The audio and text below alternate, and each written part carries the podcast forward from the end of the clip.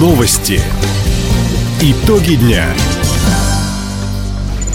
Итоги четверга подводит служба информации. У микрофона Дина Экшапосхова. Здравствуйте. В этом выпуске. Центр военно-спортивной подготовки и патриотического воспитания готов принять первых курсантов. Обманутые дольщики края получат или квартиры, или деньги обратно. Спортивному центру в Комсомольске присвоено имя прославленного хоккеиста. Об этом и не только, более подробно.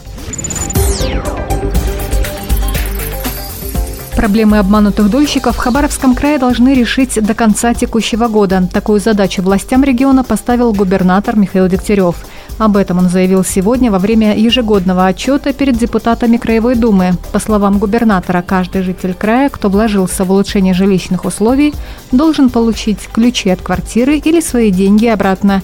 Михаил Дегтярев подчеркнул, работа по восстановлению прав участников долевого строительства не прекращается. Сегодня в реестре проблемных 14 объектов. Под особым контролем дома компании «Диалог». Хабаровском крае все готово к началу работы Центра военно-спортивной подготовки и патриотического воспитания. Первые курсанты приступят к занятиям 11 мая. Всего по стране откроют 12 таких центров. Они будут сотрудничать как с региональными, так и с федеральными ведомствами, отметил вице-премьер Юрий Трутнев. У нас два блока работы. Это подготовка старшеклассников. Это мы будем делать вместе с школами, с регионами, с Министерством образования. А вторая наша часть – это подготовка тех, кто принял решение служить Родине в зоне специальной военной операции. Поэтому в этой части мы, конечно, будем работать исключительно в взаимодействии с Министерством обороны.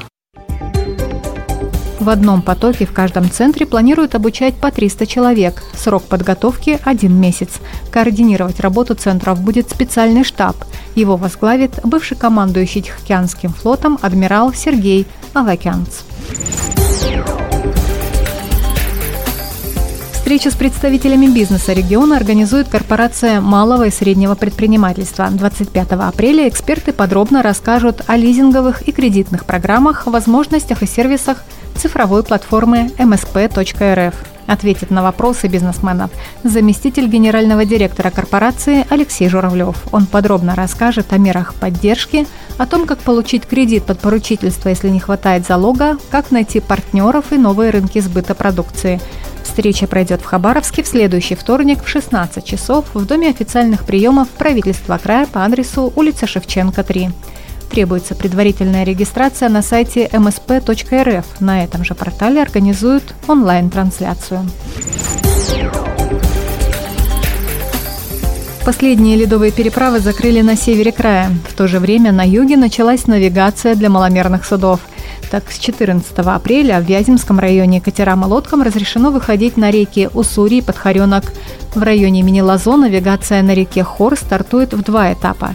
В следующий понедельник для маломерных судов откроют участок от Кутузовки до Устья с 29 апреля, от Истоков до Кутузовки. Спускать лодки на воду по всему району имени Лазо разрешат не раньше 3 мая. Напомним, в каждом муниципальном районе сроки начала и окончания навигации для маломерных судов определяет местная администрация.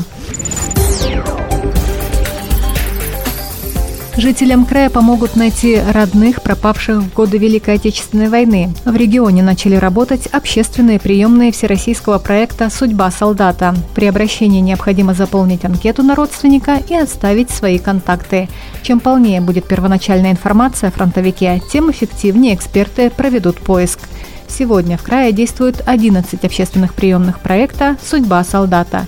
В Хабаровске, Николаевске, Комсомольске, Бикини, поселках Тыр и Сета, селах Таежное, Шереметьево, Новый мир, Лермонтовка, Восточная. Уточнить информацию можно по номеру телефона 8 914 209 13 14. Физкультурно-оздоровительному комплексу в городе Юности присвоили имя выдающегося советского хоккеиста, чемпиона мира Олимпийских игр Ивана Трегобова – Торжественная церемония прошла накануне. Спортивное сооружение с ледовой ареной в прошлом году построила и безвозмездно передала Комсомольску компания «Газпром». Тогда же в городе стартовал конкурс на лучшее название для комплекса.